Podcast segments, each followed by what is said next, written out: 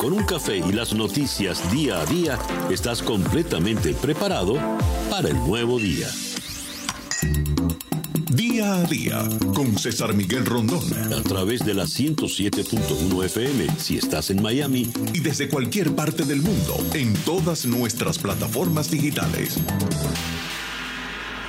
Muy buenos días. Nos amanece ya este viernes 4 de diciembre del año 2020 y ya son las 7 en punto de la mañana de este nuevo día, el día de Santa Bárbara, el día de Barbarita.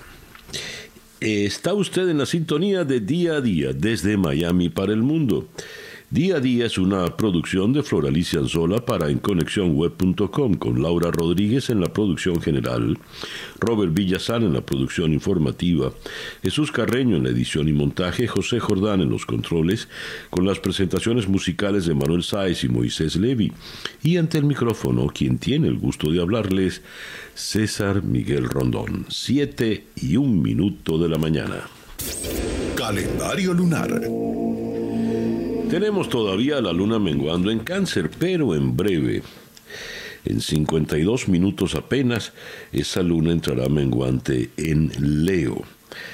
La luna de Leo, como hemos dicho tantas veces, es la más auspiciosa de todo el ciclo lunar, porque es la luna en la que usted va a reinar por fin, es la luna en la que le van a reconocer todos sus méritos y sus esfuerzos. Así que tendremos una luna en Leo magnífica para el día de Santa Bárbara y esa luna en Leo estará allá arriba hasta el domingo a las 2 y 46 minutos de la tarde. Dice acá el calendario astrológico, la luna de Leo es buena para tratar asuntos con personas de poder y prestigio, asumir posiciones de mando, de poder, de control eh, mm, dice acá, es una buena luna para lanzar productos al mercado, es una buena luna pues para buscar la admiración de los demás. Excelente para trazar estrategias, organizar y poner en escena lo que usted quiera. Pues bien, tenemos entonces, resumiendo por el día de hoy, Luna menguante en cáncer eh, y a partir de las 7 y 53 de la mañana menguante en Leo, Sol en Sagitario, cuando nos amanece este viernes 4 de diciembre del año 2020, día de Santa Bárbara, así que felicitaciones a todas las bárbaras. Bárbaros, creo que solo Barbarito 10, pero ya no, pero bárbaras sí en abundancia. Felicitaciones a todas las bárbaras, empezando por mi barbarita. Y bien que sea este para todos, no importa el lugar del planeta donde nos están escuchando, el mejor día posible.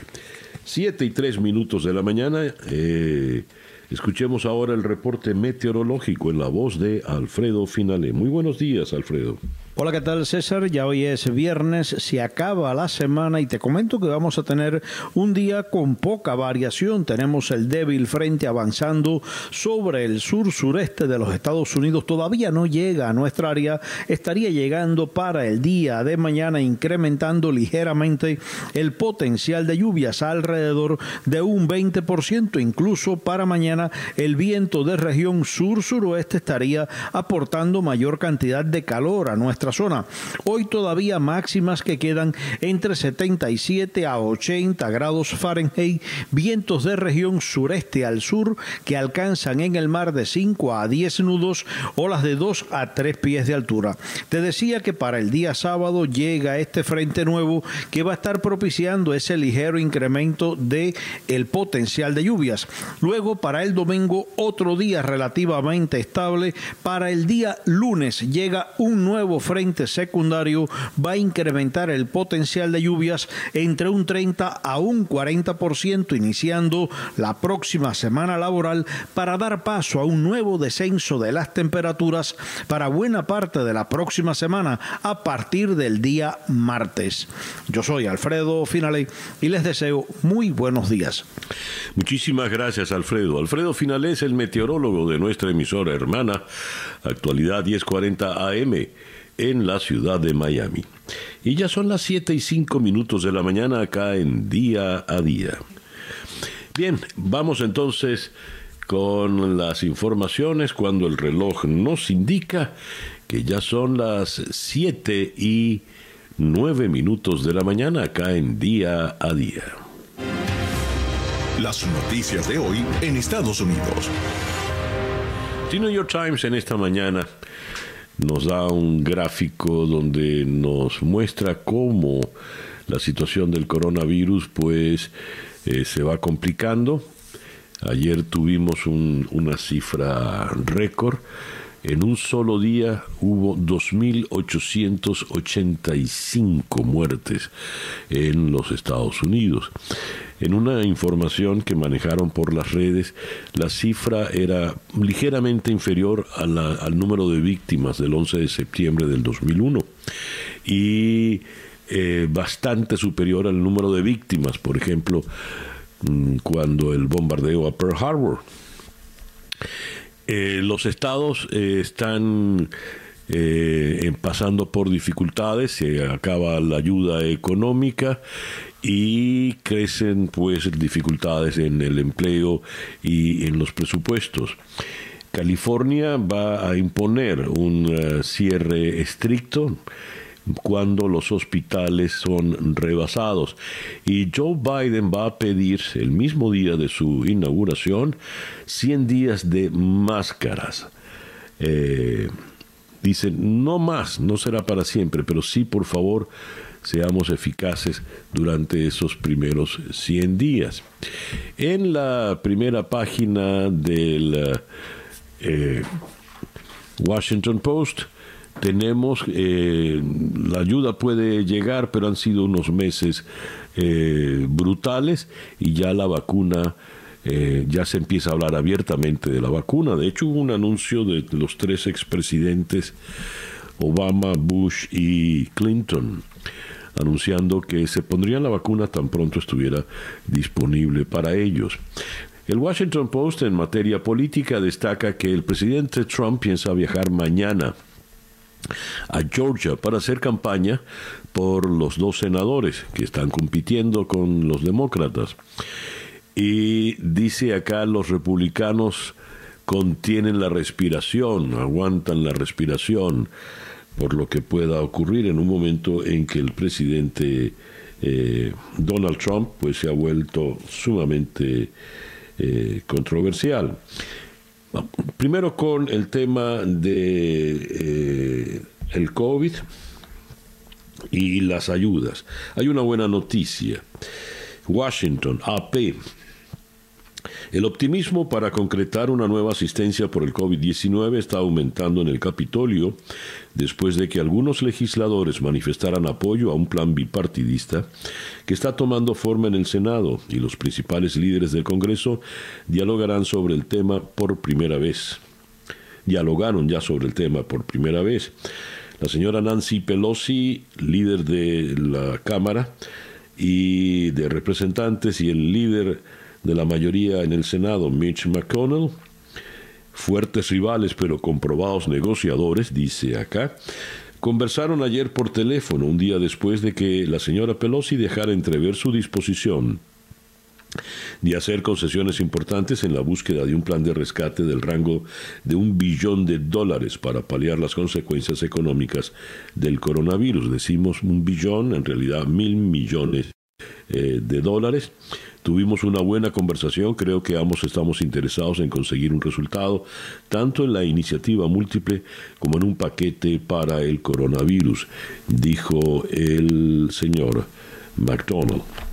Eh, por otra parte, eh, ya se están haciendo todas las gestiones para planear la distribución de la vacuna. Los estados a lo largo y ancho de la nación colaboraron ayer, elaboraron ayer los planes para saber, quiénes serán los primeros en recibir las primeras dosis de la vacuna, una vez que esté disponible en las próximas semanas. En momentos en que se rebasaron 3.100 muertes a causa de la enfermedad en un solo día, rompiendo la marca impuesta hace unos meses. Esta cifra que da Associated Press es más alta de la que acababa de, leer en, la primera página de The New York Times. En todo caso, son cifras exageradamente altas.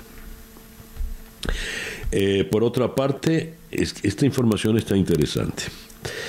El Departamento de Justicia le prohibió el acceso a sus instalaciones a la funcionaria que funge como los ojos y oídos del presidente Donald Trump en la dependencia, después de que ella intentó presionar al personal para que entregara información delicada sobre el presunto fraude electoral y otros temas que pudiera retransmitir a la Casa Blanca. Heidi Stirrup, allegada de Stephen Miller, alto asesor de Donald Trump, fue designada discretamente al Departamento de Justicia como enlace con la Casa Blanca hace unos meses. En las últimas dos semanas se le pidió que dejara las instalaciones después de que altos funcionarios del departamento se enteraron de sus intentos por recabar información confidencial sobre casos abiertos y acerca de las labores de la agencia en torno al supuesto fraude electoral, según revelaron fuentes. Stirrup está acusada de acercarse al personal de la agencia para exigir que le entregaran información sobre las investigaciones, incluyendo asuntos de fraude electoral que esto lo dijeron las eh, personas allegadas al asunto que declararon a condición de anonimato. Trump continúa declarando infundadamente que ganó las elecciones y acusa sin presentar evidencia que su derrota ante el presidente electo Joe Biden se debió a un fraude electoral en gran escala. La señora Stirrup también había ofrecido empleos aliados políticos para cargos en algunos de los niveles más altos del Departamento de Justicia, sin consultar con ninguno de los altos funcionarios de la agencia, ni con la oficina del abogado de la Casa Blanca. Y también intentó interferir en el proceso de contratación de miembros del personal, una violación a las políticas de recursos humanos del el gobierno. Eh, y esto pues no la dejan entrar en el Departamento de Justicia, el departamento donde está al frente el señor William Barr. Y eh, Trump sigue muy, muy disgustado con la actuación de Barr. Leo en esta nota, Trump criticó ayer las labores de Barr diciendo que el Departamento de Justicia no ha investigado mucho y que él, Trump, se sentía decepcionado de Barr. Eh, le preguntaron cuál será el futuro de Barr, lo despedirá. Y Trump respondió, pregúntenme eso en unas semanas. Deberían estar investigando todo este fraude. Criticó las declaraciones de Barr de que lo mucho de que mucho de lo que la campaña y los aliados de Trump han presentado hasta el momento son acusaciones dignas de demandas, pero no de delitos federales. Así pues, la, situación. Facebook eliminará desinformación sobre vacunas de coronavirus y eh, según leo en el milenio de, México, Trump en, mal, en, las, en las malas con Barr y pierde a Fauci porque Joe Biden ya le dijo a Fauci, quédese usted allí en su puesto lo está haciendo muy bien. Así las cosas. Estados Unidos anuncia nuevas sanciones a Irán por programa de armas químicas. La medida afecta a la empresa iraní Shahid Meizami Group y a su director Mehran Babri por supuestos nexos con la Organización de Innovación e Investigación en Defensa de Irán, que ya había estado previamente sancionada. El reloj indica en este momento las 7 y 18 minutos de la mañana. Estas son las noticias de Venezuela. En el diario El Universal de Caracas, en la primera página, el Consejo Nacional Electoral desplegó casi 30.000 máquinas para los comicios del domingo. Son más de 14.000 centros de votación en los 24 estados del país, en 87 circunscripciones electorales.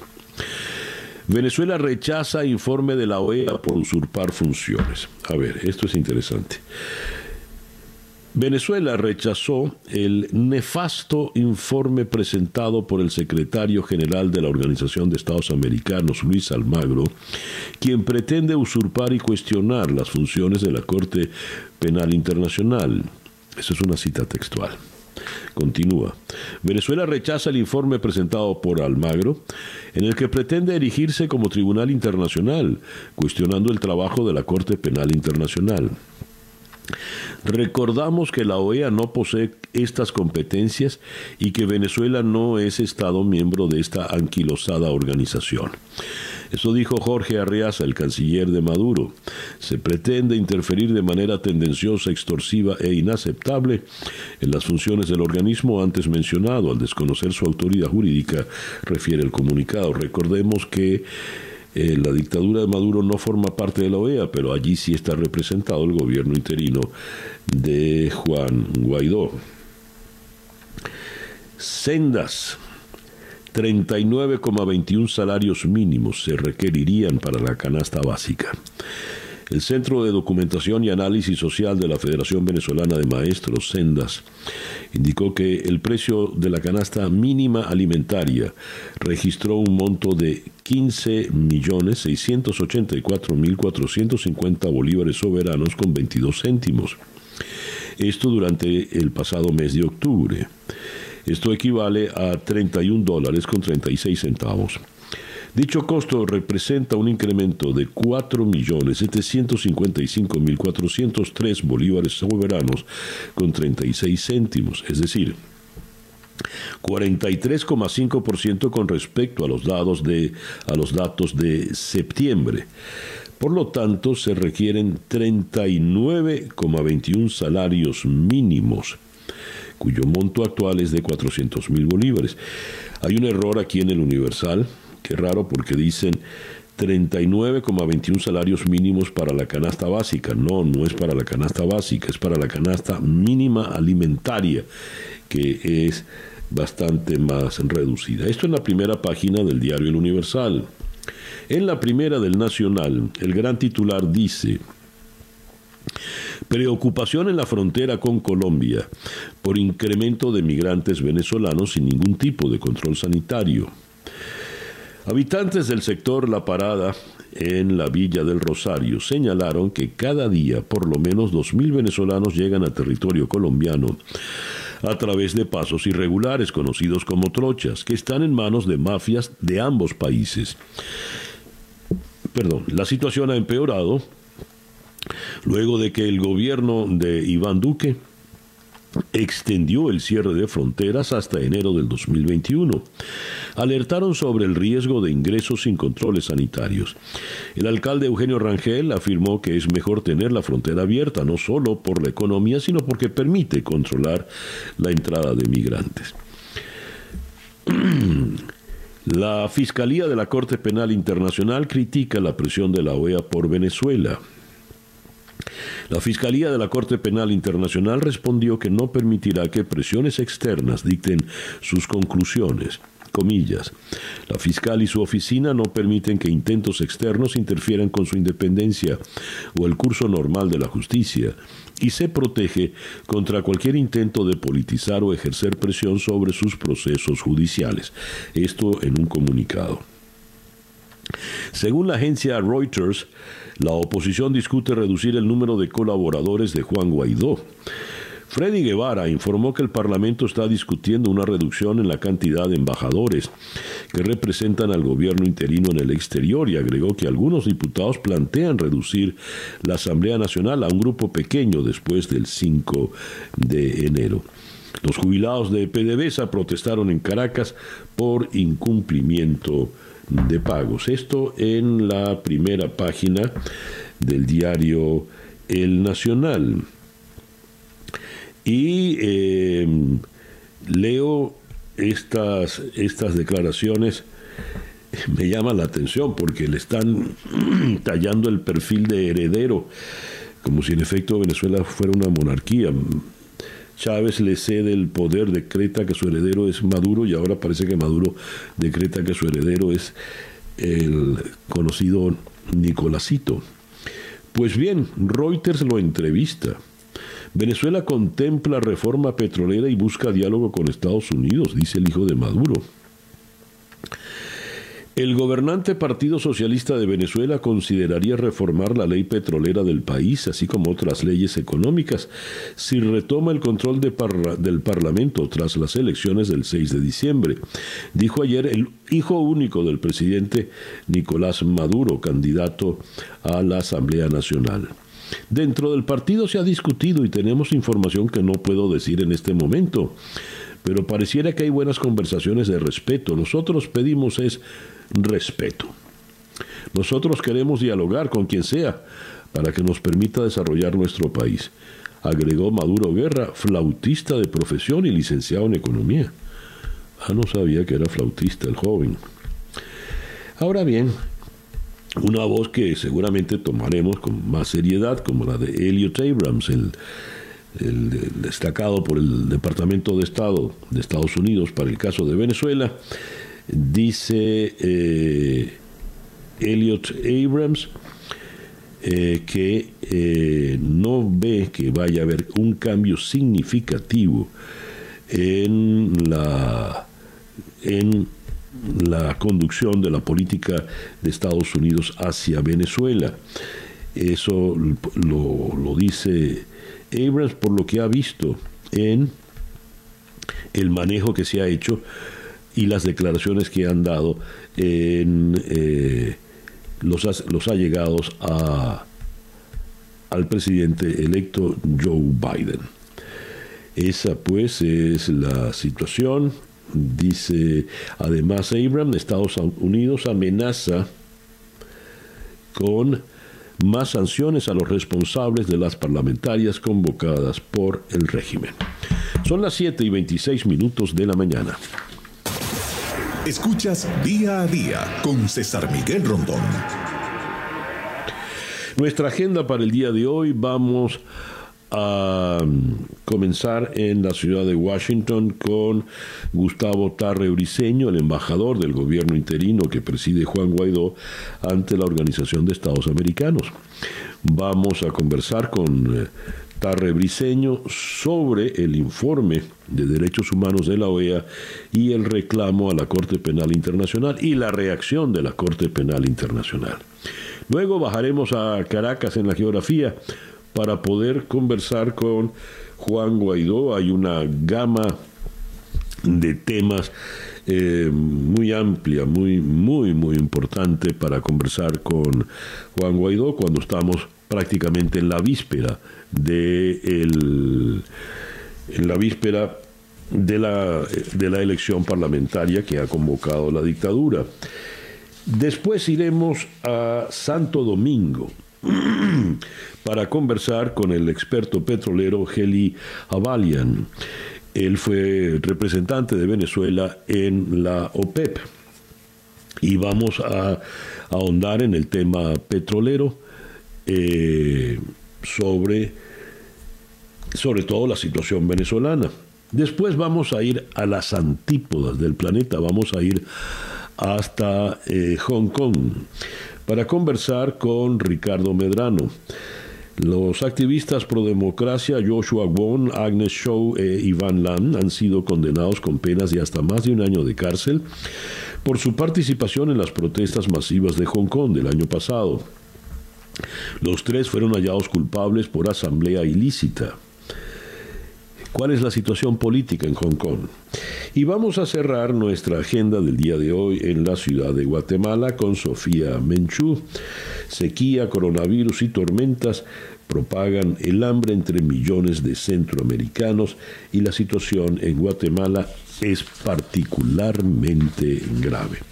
Esa pues nuestra agenda para el día de hoy, viernes 4 de diciembre del 2020. Y ya son las 7 y 28 minutos de la mañana. El editorial con César Miguel Rondón. Eh, comentaba leer las declaraciones de Nicolásito Maduro Guerra, él actúa ya como, como un heredero. Estos socialistas nos han implantado pues una, monarquía de, pacotilla o pretenden eh, instaurar una monarquía de pacotilla y él ya empieza a actuar como un heredero. Opina de aquí, opina de allá. Y lo interesante es que a él se le está señalando estar involucrado en cualquier cantidad de guisos, guisos severos. El bolichico le empiezan a llamar, el bolichico del régimen. ¿Cuál será el futuro político de Nicolásito Maduro Guerra? Pues evidentemente está muy ligado al futuro político de su papá. ¿Y cuál será el de este? Por lo pronto se siente seguro y atornilladísimo en el Palacio de Miraflores. El país, sin embargo, se empeña en que no siga allí. El reloj indica en este momento 7 y 30 minutos de la mañana. Hacemos una pequeña pausa y ya regresamos con Día a Día. Para estar completamente informado, antes de salir y que usted debe conocer. Día a Día. Con César Miguel Rondón. Son las 7 y 38 minutos de la mañana acá en Día a Día. Tenemos ahora el coronavirus update. Abro la página, el mapa interactivo de la Johns Hopkins, donde eh, la actualización fue a las 5 y 28 de la mañana, hace un par de horas, poco más de un par de horas.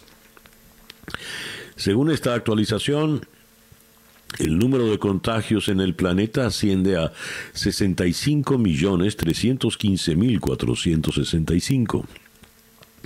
65.315.465 contagiados que han dejado un saldo de eh, 1.508.319 muertos. 1.508.319 muertos. En los Estados Unidos, el número de contagios asciende a 14.147.731, dejando un saldo de 276.401 muertos. 276.401. En el estado de Florida, 18.874 fallecimientos. 18.874 fallecimientos. Ese es el, el uh, lo que nos dice la, el mapa de la Johns Hopkins actualizado hace poco más de dos horas. Ya son las 7 y 40 minutos de la mañana acá en Día a Día. Noticias de Latinoamérica. Protestas de trabajadores agrarios en Perú se extienden y dejan un muerto. Una protesta de trabajadores agrícolas en Perú se extendió desde el sur hacia el norte del país, dejando cientos de buses de pasajeros y camiones cargados de alimentos varados por bloqueos, además de un muerto en medio del caos. El jefe de la policía de la región norteña La Libertad, Ángel Toledo, precisó que la víctima de 29 años presentaba una herida en la cara, posiblemente producida por algún tipo de arma o por un objeto contundente. La policía no está aportando armas de fuego, dijo, solo está usando varas, cascos y escudos de plástico y bombas lacrimógenas. Mientras, el presidente del Perú, Francisco Sagasti, trabajará durante los ocho meses de su gobierno centrado en superar las muchas crisis que vive su país, económica, sanitaria, política y social, sin atender a las muchas y evidentes distracciones y trampas que acechan en su camino. Así lo transmitió ayer el mandatario en un encuentro que mantuvo con la prensa extranjera acreditada en Perú en la que abordó todos los temas que deberá asumir su Ejecutivo en un momento crítico para la historia de su país, donde nunca ha habido una conjunción de factores tan negativos para un gobierno. En Managua, el régimen de Daniel Ortega detuvo a más de 1.600 opositores desde el año 2018 al presente. Más de 1.600 opositores nicaragüenses sufrieron algún tipo de detención arbitraria desde 2018 por participar o apoyar las protestas contra el régimen de Daniel Ortega, según denunció la Comisión Interamericana de Derechos Humanos de la OEA. Los opositores, la mayoría de los cuales ya fueron liberados, fueron recluidos en celdas en condiciones de hacinamiento, insalubridad, inadecuada ventilación, sin suficientes camas y en varios casos en aislamiento, según el informe. Dos miembros del equipo de Relaciones Exteriores de Panamá, el ministro Alejandro Ferrer y su viceministro Federico Alfaro, presentaron su renuncia al presidente Laurentino Cortizo a través de un comunicado de la presidencia de Panamá. Se reconoció la labor desempeñada por Ferrer desde el primero de julio del año pasado. Según se explicó, el exfuncionario regresa a atender sus responsabilidades profesionales. En la misma nota se agradece por parte del mandatario los servicios prestados por el vicecanciller Federico Alfaro, quien, se informó, será ahora asesor del Ministerio de la Presidencia. El presidente chileno extiende el estado de catástrofe por 90 días ante la pandemia. La extensión de la medida abarcará las festividades de Navidad y la temporada de verano austral, mientras las autoridades alertan de una posible nueva ola de COVID-19. La medida permite en forma excepcional restringir libertades y movimiento de las personas, así como dictar cuarentenas y toque de queda. Tras una alta propagación que llevó a superar el medio millón de casos, las autoridades chilenas han desconfinado paulatinamente la mayor parte del país debido al descenso en el número de contagios. Por otra parte, el Congreso de Chile aprobó de manera definitiva el proyecto, proyecto de ley presentado por el gobierno para permitir a los ciudadanos un segundo retiro anticipado del 10% de sus fondos de pensiones para hacer frente a las complicaciones económicas que está causando la pandemia. La iniciativa fue aprobada en tercer trámite por el Senado con el voto de 41 legisladores y una abstención finalizando su curso parlamentario y quedando lista para su promulgación como ley por el presidente Sebastián Piñera. El expresidente de Bolivia, Evo Morales, volvió ayer a El Alto, la ciudad vecina de La Paz, que es su bastión político en el occidente del país, en una primera visita a esa urbe desde su retorno al país el pasado 9 de noviembre para la coordinación política de su partido hacia las elecciones subnacionales.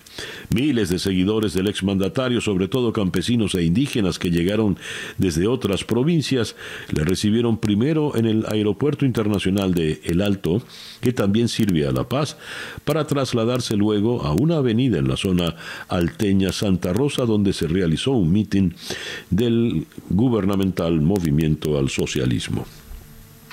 El expresidente uruguayo Tabaré Vázquez evoluciona de una trombosis y tiene fallo renal. En una conferencia de prensa ante la casa del que fuera dos veces presidente de Uruguay, uno de sus hijos, Álvaro Vázquez, oncólogo de profesión, como él reconoció que el cáncer que sufre Vázquez es una enfermedad que ha avanzado, pero que no se encuentra en un momento de gravedad. Y como Chávez en su época, Bolsonaro pide que los brasileños no se demoren en la ducha. El presidente brasileño Jair Bolsonaro pidió a los ciudadanos del Brasil que no demoren al tomar una ducha a fin de ahorrar energía eléctrica, tal como en 2009 había instado a los venezolanos el fallecido mandatario Hugo Chávez. Si puede apagar una luz, Brasil lo agradece, dijo Bolsonaro en una transmisión en vivo por sus redes sociales, en la que recomendó a los brasileños que tomen el baño un poco más rápido para colaborar con el ahorro de energía y evitar pagar más por un servicio cuyos precios se están disparando. Y eh, La Nación en Buenos Aires, en su gran titular, nos dice, la pobreza afecta al 42,2% de la población y al 64,1% de los chicos, los pequeños. 7 y 46 minutos de la mañana acá en día a día. La información del mundo día a día. COVID-19 vuelve la pesadilla a Italia con casi mil muertos en un día.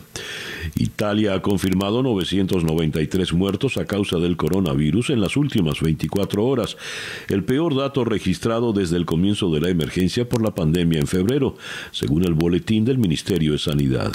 Este aumento de los fallecidos eleva el balance provisional a 58.038 víctimas mortales en Italia desde el comienzo de la pandemia, el 21 de febrero.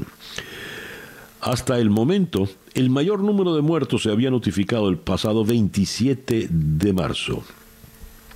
El Reino Unido supera la barrera de los 60.000 muertos por COVID-19 tras confirmar más de 400 adicionales.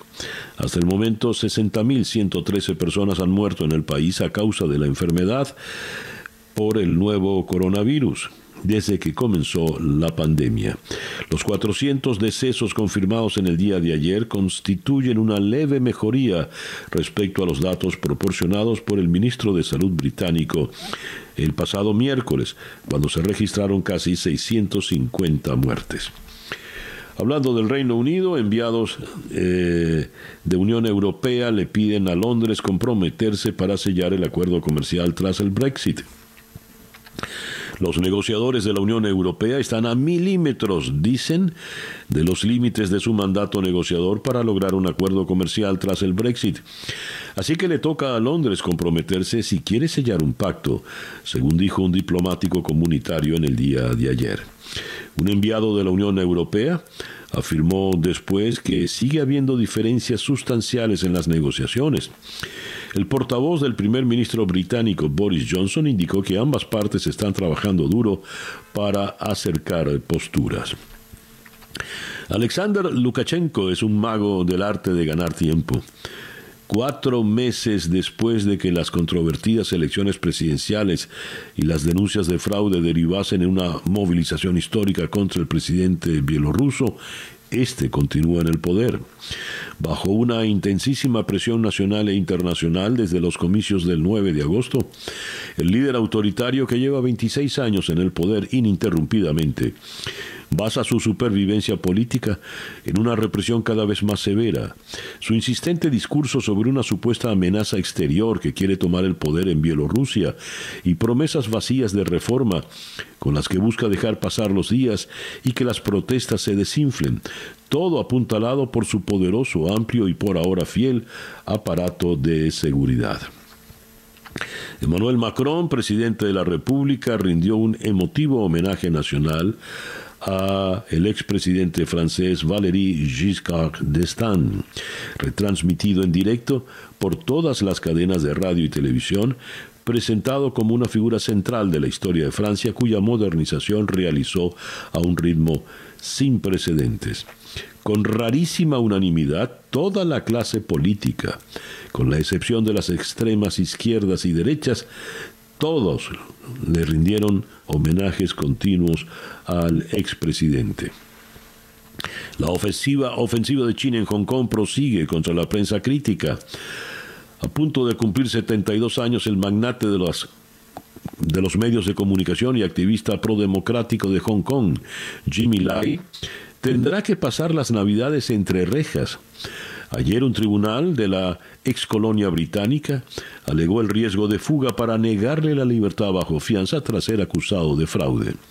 Como resultado, es muy probable que el millonario permanezca en la cárcel hasta que comience la vista oral de su juicio en el mes de abril. Su encierro suma un nuevo golpe para el movimiento antigubernamental de Hong Kong, que un día antes vio cómo condenaban a varios meses de cárcel a tres de sus activistas más significativos. Y la Fiscalía de Tokio pide interrogar a Abe por supuesto uso ilícito de fondos.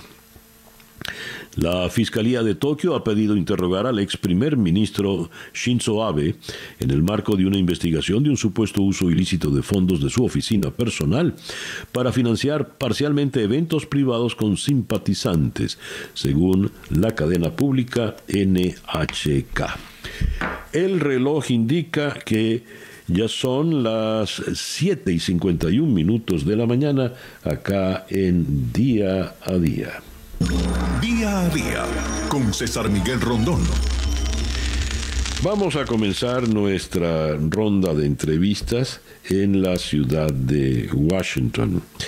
En la línea telefónica está el embajador del gobierno interino de Venezuela ante la Organización de Estados Americanos, el doctor Gustavo Tarre Briceño. Gustavo, muy buenos días, muchas gracias por atendernos. Buenos días, César. Muchísimas gracias por esta invitación. Eh, leo en Infobae. 18.000 ejecuciones extrajudiciales y cientos de casos de tortura. Son los puntos más importantes del nuevo informe de la OEA sobre los crímenes del régimen de Maduro. Este informe es el que da pie para que el secretario general Luis Almagro le reclame a, la señora fiscal de la Corte Penal Internacional, Fatua Bensouda, que no ha tenido diligencia, no se ha apresurado a la hora de tocar el caso venezolano. Y la señora Bensouda pues ha reclamado la, impertinencia, según ella, de esta amonestación, de esta llamada atención de, de Almagro. Quisiera conocer tu opinión y la opinión del gobierno interino al respecto, por favor. Bueno, este es un informe muy, muy importante, César Miguel, porque no es solamente reseñar hechos que ya en líneas generales se conocen, las ejecuciones extrajudiciales, la tortura, las desapariciones, la violencia sexual en contra de los detenidos, es decir, todas estas cosas horribles que todos sabemos que se perpetran prácticamente a diario en Venezuela. La importancia de esto es uno, que se invoca la responsabilidad de proteger, es decir, la obligación que tienen todos los países del mundo de no voltear la cara, de no ser indiferentes frente a la violación masiva de derechos humanos. Constata informe que desde el año 2014 empezó esta violación masiva de derechos humanos.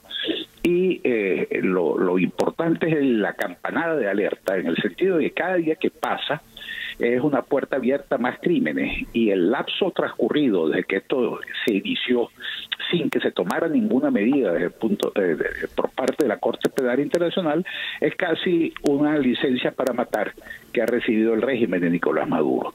Entonces esta denuncia eh, requiere una difusión quizás mucho más masiva que la que hasta ahora ha recibido y por eso agradezco mucho esta oportunidad porque eh, es hacerle conocer al mundo de que lo que está pasando en Venezuela no son tonterías, no son críticas de, un, de, fuerzas opositoras, es crímenes de lesa humanidad. Y los crímenes de lesa humanidad requieren castigo y para eso existe el Estatuto de Roma, para eso existe la Corte Penal Internacional y por eso es absolutamente inadmisible que la fiscal eh, Fatua Bonsauda no haya actuado en todo este tiempo. Eh, hay muchas quejas y hace mucho tiempo en contra en contra de ella. Y, bueno este informe lo que hace es recoger ese sentimiento general de que esta situación tiene que ser detenida tiene que, eh, que se le tiene que poner un parado dicho el criollo a lo que está haciendo el régimen y que ese es un deber de la comunidad internacional. Gustavo en noviembre Tarek William Saab el fiscal general de la dictadura, eh, luego de una serie de maromas pudo llegar a, La Haya. Y eh, estando allí en La Haya, la señora Bensouda, pues dio una declaración que a muchos llamó la atención eh, y fue celebrado por los defensores de derechos humanos en Venezuela, donde dijo que sí había evidencias pues de, crímenes de lesa humanidad en Venezuela. Eso fue en noviembre, hace, hace poco menos de, de un mes. ¿Por qué el reclamo ahora de nuevo por parte de la OEA? Porque no hace falta solamente hablar, sino actuar. Es decir, hay que abrir la investigación, tiene que trasladarse la fiscal con su equipo a Venezuela, tiene que pedir acceso a los lugares en que se detienen ilegítimamente a las personas, en los lugares donde se tortura, tiene que tener acceso a los familiares de, de, las personas asesinadas, tiene que tener posibilidad de conversar con las mujeres y los hombres violados en las cárceles venezolanas. Y eso es lo que había que, hacer desde hace años. Y bueno, como muy bien lo dice el, secretario general Almagro, y quizás es una respuesta muy directa a tu pregunta, un día que pase es una fuente mayor de injusticia. Y en consecuencia, 30 días que pasan son 30 veces mayor la, la puerta abierta a, a la violación masiva de derechos humanos. Podemos sospechar por qué esta actitud de la señora Bensouda? ¿Hay alguna afinidad ideológica, política con el régimen de Maduro? Mira, yo me prefiero constatar que no ha actuado. Las motivaciones porque lo hace, por las cuales no lo ha hecho, tienen que ver con su conciencia en primer lugar y tiene que ver con, con quienes integran la Corte Penal Internacional. Ya se sabe que ya está de salida pero el daño que haya causado a la justicia en el mundo y en particular al pueblo venezolano es inconmensurable y yo creo que hay que ser, eh, la historia va a ser muy dura con ella y en todo caso la historia de Venezuela es sin duda alguno que así será. No quiero eh, perder la oportunidad de esta conversación, Gustavo, sin tocarte el tema de las elecciones parlamentarias del próximo domingo. En el marco de la OEA, eh, cómo son vistas, qué reacciones pueden tener los países que ahí están reunidos. Bueno, ya la Asamblea General de la OEA en, octubre, en el octubre pasado, hace hace menos, hace un poquito más de un mes, eh, expresó su rechazo a la forma como se convocó y cómo se realizan estas estas elecciones. Está ahí muy detallado en la resolución aprobada por la Asamblea General, que es el máximo organismo de la organización, eh, el rechazo a unas elecciones que no son tales. Las elecciones tienen unos requisitos mundialmente aceptados que llaman los estándares internacionales para que una elección se consideraba libre y justa. Bueno, eso no se cumple, eso lo constató ya lo vea. En consecuencia, el paso subsiguiente es el rechazo y el desconocimiento del resultado de esa parodia de elecciones. Ya cursa ante la presidencia del Consejo Permanente una solicitud para reunir ese organismo el miércoles de la semana que viene y eh, deliberar allí en torno a lo que la organización va a decidir. No quiero adelantar cuál va a ser la decisión, depende de un cuerpo colegiado integrado por 34 países, pero la posición de la delegación venezolana va a ser muy clara en relación, en primer al rechazo de lo ocurrido y en segundo lugar al desconocimiento de esa entidad que ya no se puede ni siquiera llamar Asamblea Nacional. Gustavo, muchísimas gracias por estos minutos en la mañana de hoy. Siempre a tu orden, César Miguel. Un gusto. Gracias, igual. El doctor Gustavo Tarre Briceño es el embajador del gobierno interino de Venezuela ante la Organización de Estados Americanos en la ciudad de Washington. Siete y 59 minutos de la mañana, una pequeña pausa y ya regresamos en día a día. Día a día. El reloj indica en este momento las 8 y 5 minutos de la mañana acá en día a día desde Miami para el mundo. Vamos a la ciudad de Caracas, donde en la línea telefónica está el presidente de la Asamblea Nacional, a la que ahora hay que ponerle el apellido de legítima, y por lo tanto presidente interino de Venezuela, Juan Guaidó. Presidente, muy buenos días. Gracias por atendernos. Don César Miguel, buenos días. Saludos a todos los que nos sintonizan. Disculpe que hubo una interrupción. Bueno, tranquilo. Bueno, muy bien. Vamos a, conversar. Hay mucho, hay muchos, muchos temas de qué hablar. Si la oposición gana, me voy de la presidencia. Usted ha dicho que eso es un chantaje. ¿Por qué? Bueno, porque básicamente no hay un proceso de elección el 6 de diciembre. Eh, y Maduro sabe muy bien. Eh, sí. ¿Está al aire? Sí, sí, sí, perfectamente, perfectamente. Estamos escuchando. Sí, no, a ver, Maduro sabe perfecto con a toda la ciudadanía.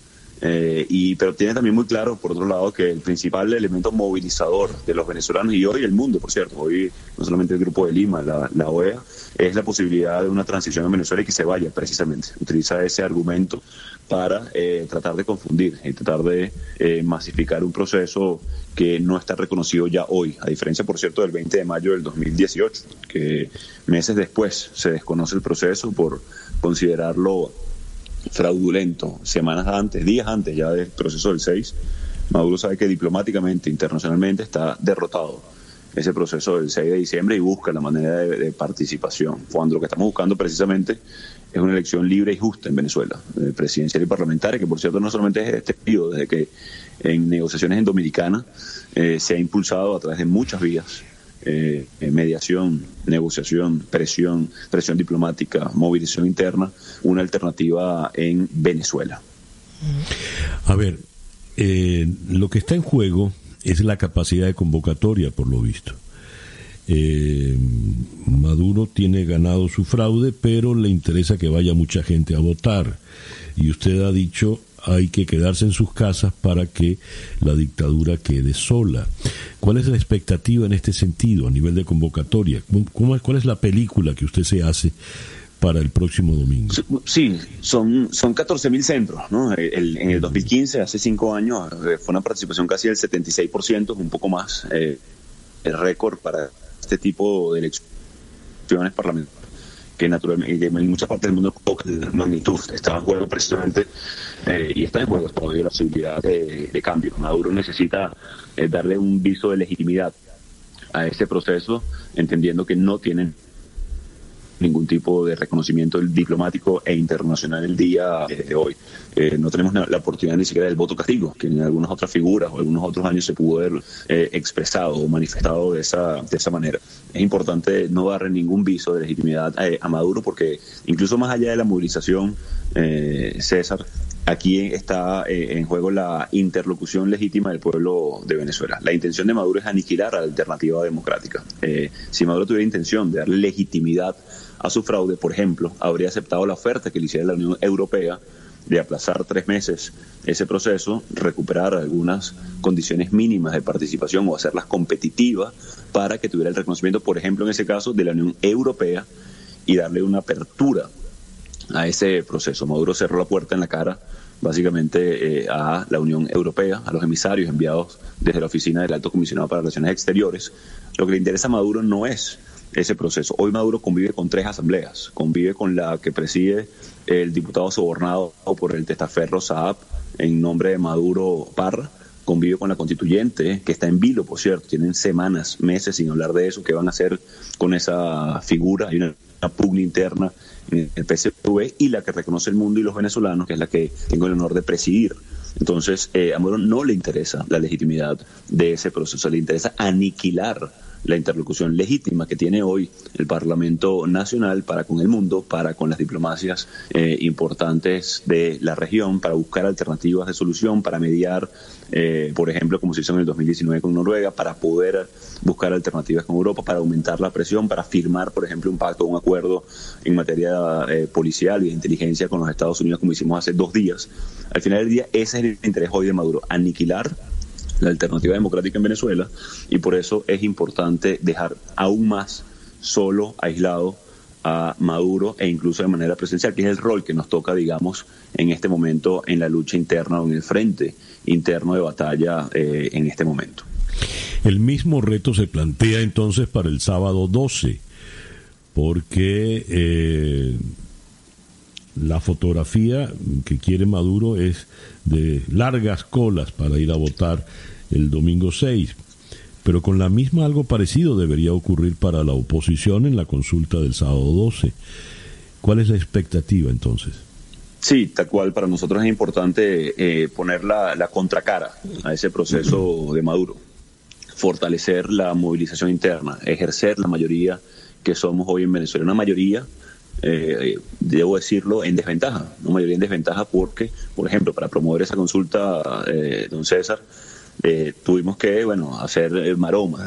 imprimir un volante es una hazaña. Los proveedores no quieren hacerlo en Venezuela porque les da miedo la persecución, el CENIAT, el FAES, la extorsión de los órganos represivos de la dictadura. Trasladar un volante desde Caracas a Barquisimeto, Maracaibo, o del Tamacuro es mucho más complejo eh, porque dice consulta popular o, llama al rechazo del fraude que eh, para la dictadura trasladar eh, cualquier, digamos,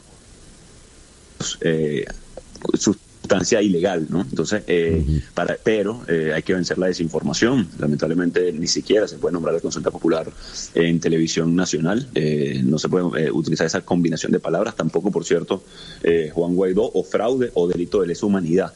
Pero, es, bueno, estas son parte de las barreras. Por eso es importante, uno, organizar la mayoría, ejercerla, poner contra cara el fraude, rechazarlo, no solamente a nivel diplomático e internacional, sino en las calles de Venezuela. Plan bandera de lucha orientada a una solución al conflicto que pasa por elecciones presidenciales y parlamentarias con las condiciones que hemos expresado durante meses y años, incluso eh, exigió de, la, de, manera muy clara en las distintas vías. Cuarto, el, eh, seguir abonando en lo que es la, solicitud de ayuda internacional, de presión internacional en las distintas vías, entendiendo eh, el movimiento geopolítico que hay en este momento en el continente, pero también la aproximación de Europa. Entonces es muy importante eh, para nosotros esta alternativa. Yo recientemente hablando, conversando con algunos periodistas internacionales que están cubriendo en este momento en Venezuela, les hacía referencia a, que la, misma existencia, interlocución, legitimidad del Parlamento, pero también de la alternativa democrática es tan importante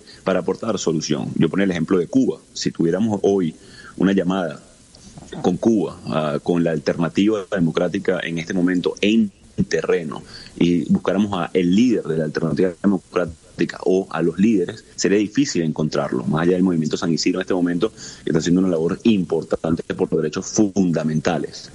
Pero sería muy complejo, porque la dictadura cubana se encargó de aniquilar a la alternativa, convirtiéndolos en el mejor de los casos en, y en este momento en una disidencia, una voz importante en búsqueda de democracia, el frente interno, el sostenimiento del conflicto, generarle dilemas a la dictadura, desafiarla, plantear alternativas, tener interlocución con el mundo es parte de los objetivos de la consulta popular amparada en el artículo 70 de nuestra Constitución. A ver, el, así sea con un voto, el señor Maduro alegará que tiene ya una Asamblea Nacional que ha de tomar posesión el 5 de enero. ¿Qué pasa después del 5 de enero en el escenario político venezolano. ¿Qué pasa con Juan Guaidó el Día de Reyes del 2021? Mira, el, 5 de enero del 2021 vamos a tener una situación muy similar a la que tuvimos el 5 de enero del 2020. Es decir, eh, Maduro militarizó el Parlamento, sobornó a algunos diputados para tratar de quebrar el Parlamento Nacional, hacer ver a la comunidad internacional que estábamos divididos o que eh, no tenemos la legitimidad. Exactamente lo que intenta con este fraude del 2020, por lo cual no acordó o no aceptó la oferta de la Unión Europea. En 2021 vamos a tener una situación similar eh, y hay dos caras de esa moneda. La primera es que para Maduro va a suceder exactamente lo que sucedió el 20 de mayo del 2018. No lo van a reconocer no va a tener legitimidad, no va a tener eh, ningún tipo de reconocimiento ese Parlamento, como no lo tuvo la Asamblea Nacional Constituyente, que rechazamos en su momento, eh, por no eh, tener condiciones mínimas. Para la alternativa democrática y para Venezuela, es un reto lamentablemente aún mayor, digo lamentablemente porque todos queremos facilitar una solución que pasa por las condiciones electorales que ya hemos luchado y estamos y vamos a seguir y nos acompaña el mundo en este en este momento. La persecución probablemente va a crecer. Ellos ya han amenazado, sabemos que no son vacías las amenazas de la dictadura, han torturado, encarcelado, asesinado. El caso no solamente de Fernando Elba, el capitán de corbeta Costa o Oscar Pérez, entre otros públicos y notorios. Por eso pesa sobre ellos eh, una denuncia por delito de lesa humanidad. Entonces constituye un reto el ejercer precisamente la alternativa democrática, evitar la pretensión de Maduro de aniquilar a eh, la oposición y la alternativa democrática en Venezuela, que por cierto es una de las grandes conclusiones del relator Cox en el informe del Fact Finding Mission, eh, de la misión independiente enviada por la ONU para verificar delitos de lesa humanidad. Y cito, eh, la dictadura o el régimen de Maduro quiere aniquilar la alternativa democrática. Entonces esa es la pretensión máxima en este momento, por lo cual va a representar un reto, digamos, de operatividad, de ejecución política en terreno para nosotros, para poder instalar eh, eh, la continuidad eh, constitucional del Parlamento para poder proteger a los parlamentarios, para poder proteger los intereses de la nación, para poder garantizar la interlocución que aproxima una solución política al conflicto en Venezuela, para poder resguardar los intereses de los venezolanos y protegerlos en definitiva.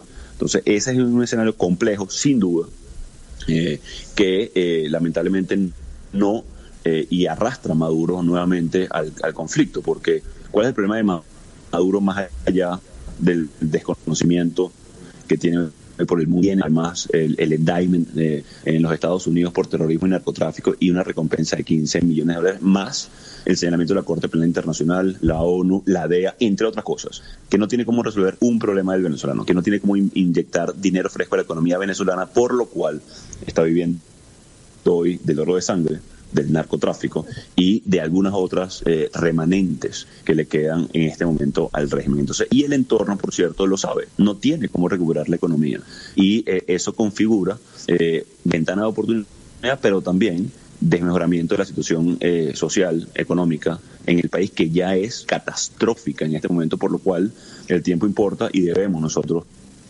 avanzar rápido a soluciones. A ver, Lamentablemente, la, iniciativa que usted lleva adelante, presidente Guaidó, no solo tiene que enfrentarse a la dictadura y a todas las artimañas, sino también a sectores de la oposición que han criticado duramente eh, la convocatoria a la consulta popular y le han criticado a usted y a su liderazgo. ¿Qué pasa en la oposición venezolana? Sí, lo, primero es que, bueno, que eh, yo siempre lo he dicho, yo soy un servidor público sujeto a crítica y debo dar respuesta a la ciudadanía. Yo creo que hay, hay varios consensos en este momento. El primero, el rechazo al fraude. Creo que es un consenso absoluto en los factores democráticos en Venezuela. Eh, puede haber, hay una discusión sin duda en cómo aproximar la solución por lo complejo eh, de la crisis y sobre todo por lo enconado del régimen de Maduro y cómo han negado una y otra vez soluciones factibles y alternativas al, conflicto. Desde, insisto, la mediación en Dominicana, Noruega, la oferta de la Unión Europea, hasta presiones importantes a nivel diplomático, sanciones, endaime, entre otras cosas. Es decir, hemos puesto sobre la mesa eh, muchos mecanismos. Ahora, lo que nos corresponde a nosotros y nos corresponde a nosotros, esto no depende ni eh, de un nuevo gobierno en Estados Unidos ni de la Unión Europea, es a, lo interno, del frente interno, poder eh, agrupar, unificar, movilizar y exigir de cara a una solución, por complejo que sea, César. Eh, y hay algo importante que venía diciendo, un tema es criticar a la gestión de Juan Guaidó, que es válido, que además en, en ocasiones es necesario como natural contrapeso en cualquier ejercicio del poder político, cual sea su escalafón, así por complejo que sea enfrentando una dictadura, y distinto, por ejemplo, criticar el proceso de una consulta popular, que simplemente busca movilizar a la ciudadanía, ejercer la mayoría, no acostumbrarnos a tres horas eh, o tres días, mejor dicho, de cola para colocar gasolina, movilizar ese descontento que hoy existe en el país, lamentablemente no visibilizado porque no tenemos mecanismos en este momento para hacerlo. 2020, por cierto, ha sido el año con más protestas en los últimos 20 y mira que en Venezuela hemos visto protestas intensas, enérgicas durante años en nuestro país. Y eh, el reto va a ser, en el corto plazo, aproximar el cómo al final del día. Al final del día no, es el qué o el para qué en Venezuela. Estamos muy claros los venezolanos. Ni siquiera es que estamos consultando si hay una dictadura, nos lo sabemos, lo sufrimos en carne propia. Eh, además, los que estamos en primera línea de defensa de la democracia y todos los venezolanos que no tienen hoy cómo comer. Pero eh, lo importante es aproximar el cómo y aquí hay una aproximación, garantizar, uno, la interlocución, el respeto al Parlamento, el respeto a la Constitución venezolana, las propuestas de solución y la exigencia mínima común que es elecciones libres y justas en Venezuela, que eso unifica tanto a la oposición en Venezuela como a la comunidad internacional. Eh, he tenido algunas entrevistas con par de destacados obispos venezolanos, Monseñor Mario Moronte en San Cristóbal y Víctor Hugo Basabe en Barquisimeto y fueron muy críticos de la dirigencia opositora que solo parecía moverse en sus intereses. Cuando leo las declaraciones de la eh, embajadora del gobierno interino en el Reino Unido, Vanessa Neumann, quien renuncia, entre los argumentos habla también de cómo se trata de descalificar el liderazgo suyo al frente de la oposición. Algunos pueden pensar que la oposición en este momento puede ser una suerte de saco de gatos, pero en realidad, ¿por qué está ese cuestionamiento? ¿Qué es lo que está planteado entre los dirigentes opositores de Venezuela en un momento tan, tan crítico como este?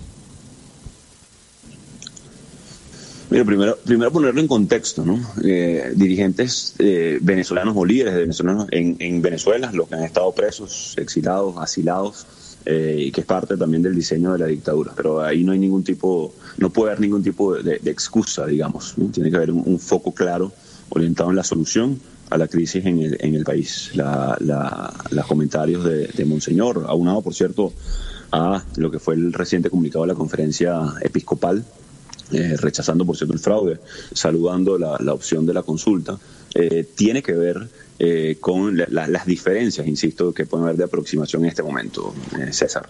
Hay que mm. verle la cara, por ejemplo, a siete años de, prisión, inhabilitaciones. Por cierto, cuando la dictadura habla de, de, una elección y Maduro de manera cínica habla de que si saca menos votos se retira, bueno, recordar que ni María Corina, ni Enrique, ni Julio, ni Leopoldo, ni Manuel, ni yo, ni otros 300 líderes pudieran ni siquiera ser candidatos en ese proceso. O sea, no, no, no hay ni siquiera el derecho a ser elegido, tampoco elegir con pruebas que eh, Venezuela y la no apertura del registro eh, electoral. Pero hablando de las críticas necesarias, además en cierto eh, punto, para poder corregir, avanzar y de contrapeso natural, en este caso la iglesia o cualquier funcionario, aquí el gran llamado al final del día es, a deponer cualquier, digamos, interés, soberbia, ego incluso, y pensar en el objetivo común en este momento. Luego, luego momentos diferentes, incluso de rendición eh, de cuentas de cada uno de los funcionarios, de cada uno de los que han estado ejerciendo eh, el rol de liderazgo, con los costos, los riesgos, los sacrificios que significa eh, para cada uno, pero en definitiva para el país, que creo que es el, objetivo común. Yo quiero poner una, una contracara también a esto.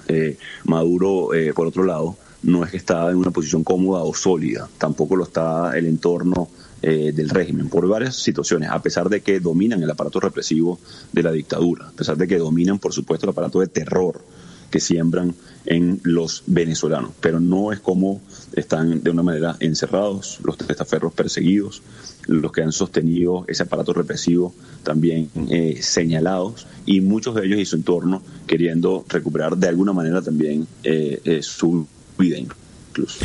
Una última pregunta, presidente Guaidó. Leo la primera página del Nacional de hoy. Según la agencia Reuters, la oposición discute reducir el número de colaboradores de Juan Guaidó. Freddy Guevara informó que el Parlamento está discutiendo una reducción en la cantidad de embajadores que representan al gobierno interino en el exterior y agregó que algunos diputados plantean reducir la Asamblea Nacional a un grupo pequeño después del 5 de enero. Esta no es una noticia muy auspiciosa que se pueda ver con buenos ojos. ¿Qué pasa? Sí, a ver, ahí lo que estamos hablando es sencillamente de, por ejemplo, ahí lo que estamos hablando en este momento es de ajustar eh, lo necesario para lograr el, objetivo. Como tú sabes, César, durante dos años eh, los, embajadores, los embajadores y los funcionarios del gobierno encargado han trabajado de manera ad honorem, eh, han trabajado de manera gratuita por el país, por por la responsabilidad y el deber que, tenemos en este, en este momento. Y lo que estamos hablando del objetivo. El objetivo es lograr la interlocución con los países del mundo. O sea, qué cuerpo diplomático necesitamos en los países que hoy nos reconocen para facilitar el proceso de interlocución, facilitación, presión, homologación de sanciones, avance con la Corte Penal Internacional, con lo que es justicia internacional, con el law enforcement, como hablan, como lo dicen en Estados eh, Unidos, para poder interactuar con el Grupo de Lima, la Unión Europea. Entonces, ¿cómo nos ajustamos rápidamente a eso con las capacidades que con los recursos que se tienen para cumplir con el objetivo? Por ejemplo, hablando de lo que es la comunidad internacional y nuestro cuerpo diplomático al cual debo reconocer el trabajo de Julio, de Vanessa, de Isadora y de todos los que están trabajando de manera eh, ad honor en este momento por garantizar ese eh, objetivo, el rechazo al régimen, la protección de los activos, el respeto a los intereses, la ampliación de los pasaportes de los venezolanos, por ejemplo, cómo facilitar el proceso de identidad, entre otras cosas que se han hecho durante estos, este periodo. Adicionalmente a lo interno, ¿cuál es el objetivo del interno? Solamente mantener y sostener el conflicto de manera organizada, presentando soluciones alternativas, existir como alternativa democrática en Venezuela, presentarle soluciones que nos acompañe la comunidad internacional que necesitamos para hacerlo sin que eh, por ejemplo, en materia de ejecución de cara al 5 de enero, no vayan a perseguir. Estamos ajustando objetivos de cara a nuestra gente, a Venezuela. Ya. Bueno, muchísimas gracias, presidente, por estos minutos en la mañana de hoy. Muchísimas gracias, Lástima que al final se... Y saludos a todos los que nos... Bueno, ahí se está despidiendo. Sintoniza. Muchas gracias. Bien, era Juan Guaidó, presidente de, de, la Asamblea Nacional Legítima en Venezuela, presidente, por lo tanto, del gobierno interino de Venezuela, desde la ciudad de Caracas. El reloj indica 8 y 28 minutos, Capicúa. Hacemos entonces una pequeña pausa y ya regresamos con Día a Día desde Miami para el mundo. Sintonizas Día a Día con César Miguel Rondón. 8 y 36 minutos de la mañana acá en día a día desde Miami para el mundo. OPEP Plus acuerda flexibilización gradual de recortes de producción. Los precios del petróleo subieron casi 1% ayer, su cierre más alto desde principios de marzo ante renovadas esperanzas de un acuerdo por estímulos en Estados Unidos y después de importantes de que importantes productores acordaron un modesto aumento del bombeo a partir de enero de 500 mil barriles por día. A ver, ¿qué significa esto? ¿A dónde va el mundo petrolero? En la línea telefónica está un experto en la materia, Eli Javalian, analista internacional, fue representante de Venezuela en la OPEP, actualmente en Santo Domingo, República Dominicana. Eli, muy buenos días, muchas gracias por atendernos. Buenos días, eh, César Miguel, y eh, siempre a la orden saludo a tus oyentes. Gracias. ¿En qué circunstancias, en qué condiciones se encuentra el mercado petrolero mundial en este momento? Fíjate, el, mercado petrolero mundial, eh, a pesar de que desde la revolución de la OPEP, en, eh, a propósito de la guerra del Yom Kippur en 1973, la, la OPEP entró en rebelión contra el capital petrolero, contra las compañías petroleras e impuso un precio uh, ella unilateralmente. Por cierto, esa rebelión se dio en una reunión en Caracas, en Caraballeda, creo. Uh, la OPEP siguió mandando en el mercado petrolero porque hubo un segundo boom en 1979 a propósito de la revolución iraní y siguió fijando precios unilateralmente del petróleo hasta 1986. En 1986 ya no controlaba la mitad del mercado petrolero del mundo, como había ocurrido en 1973. Entonces tuvo que recurrir al sistema de cuotas que cada vez que recortaba la OPEP, entonces otros países iban entrando al mercado. Entonces llegó un momento en que, eso fue hace más de una década, casi dos décadas, en que la OPEP dijo, no, si yo no voy a seguir trabajando como Cachicamo no trabaja para la Entonces se incorporaron países fuera de la OPEP para poder seguir sosteniendo el precio. Aunque el precio que estuvo alto desde, 19, desde 2004 hasta 2014, eso fue debido al ingreso de países emergentes como China, India y otros. Pero en Estados Unidos ocurrió un fenómeno producto de la tecnología que se llamó el fracking.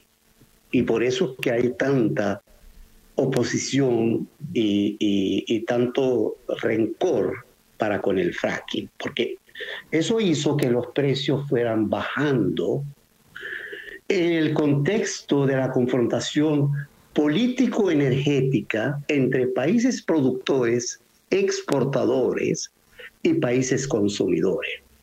Pero Estados Unidos con el fracking fue dando saltos.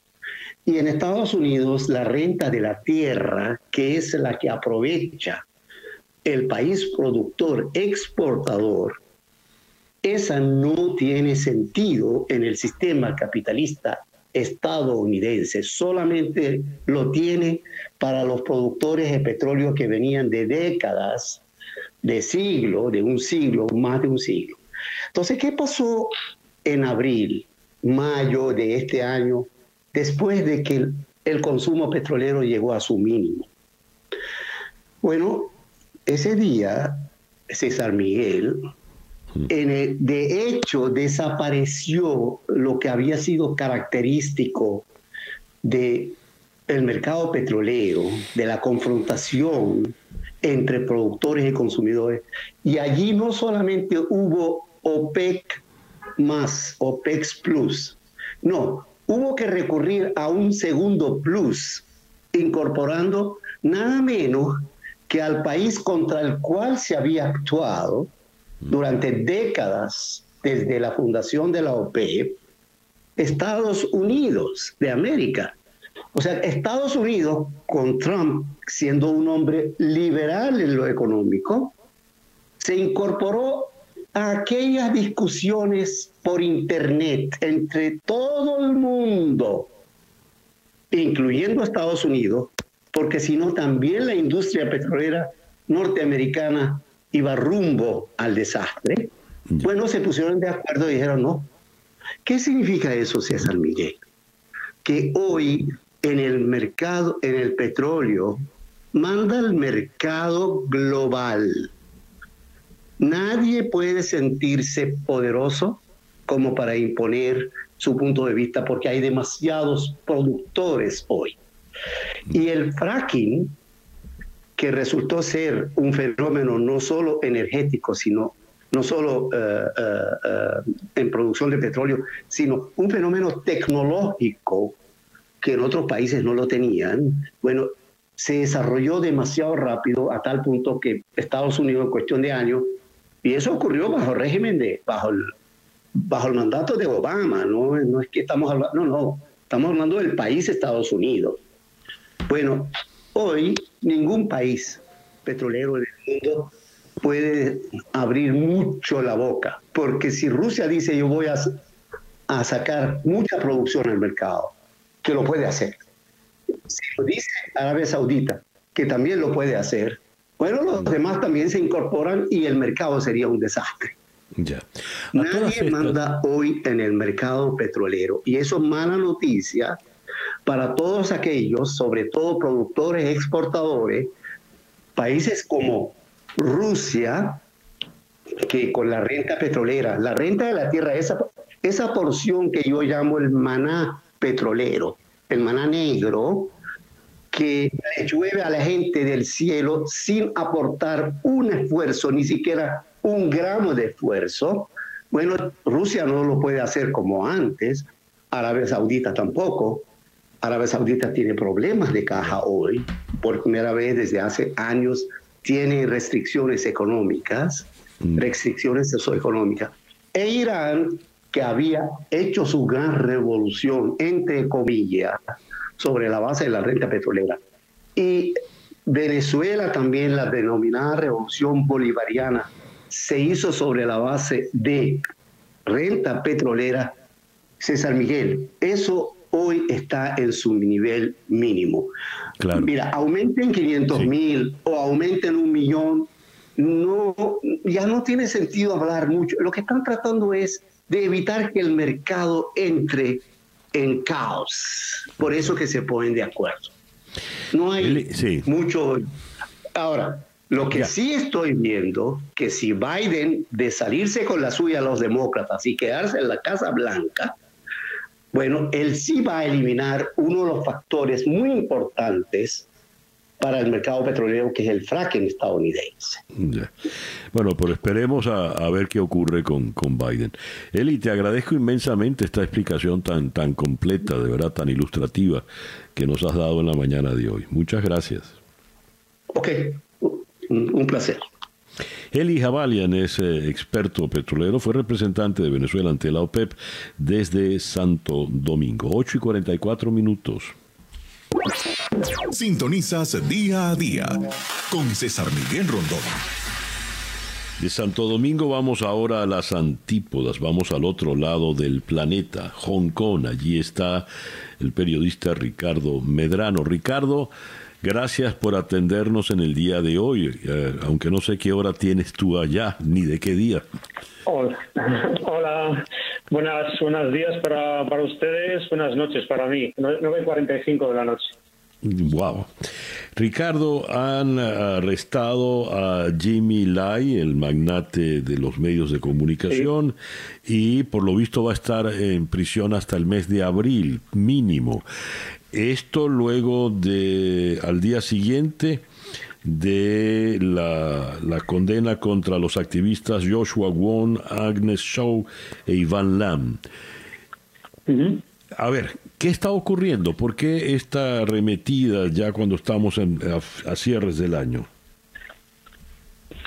Pues eh, empiezo primero con las detenciones eh, que pasaron primero, que fue la de Joshua Wong y sus compañeros de partido, el partido de Mósito, que ahora ya se ha extinguido, Agnes Iván, el año pasado, en agosto, eh, pues eh, participaron en una, en una de las protestas y, bueno, les acusaron luego de, preparar esa protesta y de incitar a otros a, una, esa protesta que no estaba autorizada, ¿no? Entonces, pues bueno, eh, fueron a juicio y se declararon culpables la semana pasada. Y entonces el, el, otro día fue el, bueno, no el juicio, el juicio fue y fue la vista para, para sentencia y les, y les han condenado pues a Joshua Wong 13 meses y medio, a Agnes, eh, que ayer hacía 24 años, eh, fue su cumpleaños, se pasó en la cárcel, eh, 10 meses, y a Iván Lan 7 meses por participar a sabiendas en una reunión no autorizada, en una, en una asamblea, en una manifestación autorizada. Y ¿Qué nos puedes decir de Jimmy Lai, el magnate? Jimmy Lai es el, dueño del periódico Apple Daily, que es el periódico más popular de, Hong Kong, aparte de, ser magnate. Eh, tiene varias causas pendientes, pero esta ha sido una nueva y, y le, han le acusaron de por fraude porque por lo visto uno de sus edificios donde tiene pues una el, periódico le han dicho que lo tiene en renta, en alquiler, eh, arrendado y dicen que el uso que está haciendo no es el acorde al, contrato que tiene. Entonces, bueno, pues eh, creo que ocurre bastante en Hong Kong, ¿no? Pues que tienes un alquiler y, igual el uso que, está autorizado no, lo hace y le han metido la... y el, juicio va a ser en abril, como bien has dicho, y, le han denegado la libertad bajo fianza y, ha entrado en la cárcel. Y, no ha sido por la ley de seguridad nacional, ha sido por, por fraude, por, por ese motivo que comento. A ver, el famoso movimiento pro democracia, por lo visto, está pasando por un momento sumamente duro. ¿Qué le espera a la antigua colonia Hong Kong?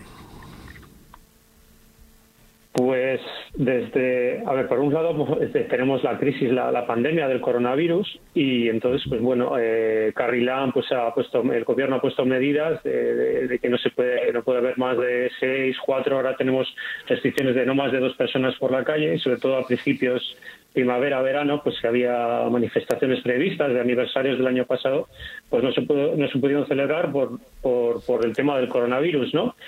Y por otro lado, pues eh, se ha promulgado la nueva ley de seguridad nacional que conlleva penas hasta cadena perpetua y entonces, pues bueno, eso también ha parado a mucha gente de, hacer procesos, de hacer manifestaciones.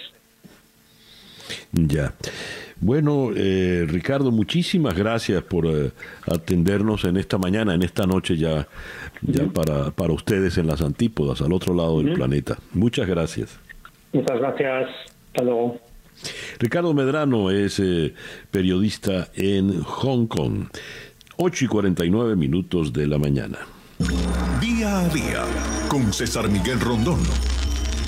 De Hong Kong venimos a nuestro continente, vamos a Centroamérica, vamos a Ciudad de Guatemala, donde en la línea telefónica está la periodista de Reuters, Sofía Menchú.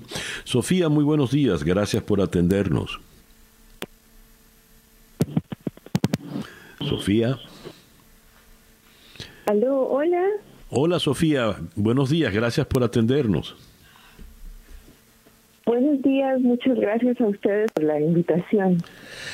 Sequía, coronavirus, tormentas, hambre, la situación en Guatemala está realmente severa, dura. ¿Qué, nos, qué está pasando? ¿Qué nos puedes eh, informar, Sofía? Bueno, pues aquí eh, hemos tenido varios, eh, el país se divide en 22 departamentos, en 22 áreas. Entonces, por lo menos ocho de estos lugares, las tormentas afectaron casi todo el país, pero en ocho lugares es en donde fue mucho más fuerte y donde todavía tenemos bastantes personas, yo diría que miles de personas incomunicadas a partir de que se destruyeron puentes y que los caminos quedaron eh, obstaculizados por varios derrumbes y deslaves de las montañas. Entonces todavía a estas alturas tenemos eh, pues miles de personas incomunicadas, eh, afectadas, sobre todo en lugares de mm, en lugares donde hay mucha población indígena, hay gente que perdió completamente sus cultivos.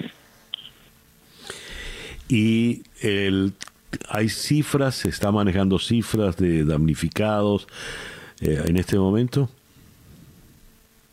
Pues sí, ahorita, según el último reporte que, presentó la Coordinadora Nacional para Reducción de Desastres eh, con Red, que fue ayer o antier, ellos eh, presentan ya un total de eh, 79.482 personas afectadas eh, solamente en uno de los departamentos y los más grandes, pero eh, en total por las dos por las dos tormentas ellos tienen 253.240 personas afectadas. Dios. Y también mencionan 93 eh, tramos carreteros afectados eh, y un sinfín también de, de escuelas eh, y de casas afectadas. ¿Se ha cuantificado la pérdida económica, Sofía, o no? Todavía no, en eso todavía están pendientes porque aquí tenemos una Secretaría de Planificación Estratégica que es la que está pendiente de determinar ese informe. Entiendo que pidieron ayuda a CEPAL, entonces se espera que tengamos ya ese dato económico a mediados de este mes. Muy bien. Sofía, muchísimas gracias por atendernos en esta mañana. Muy bien, muchas gracias a ustedes. Buen día. Sofía Menchú, periodista de Reuters desde Ciudad de Guatemala. El reloj nos dice que ya son las 8 con 53 minutos de la mañana. Con eh, Ricky Rey cerramos por el día de hoy. Esto fue Día a Día desde Miami para el Mundo. Día a Día es una producción de Floralicia Anzola para enconexionweb.com. Con Laura Rodríguez en la producción general, Robert Villazana en la producción informativa, Jesús Carreño en la edición y montaje, José Jordán en los controles y ante el micrófono, quien tuvo el gusto de hablarles, César Miguel Rondón.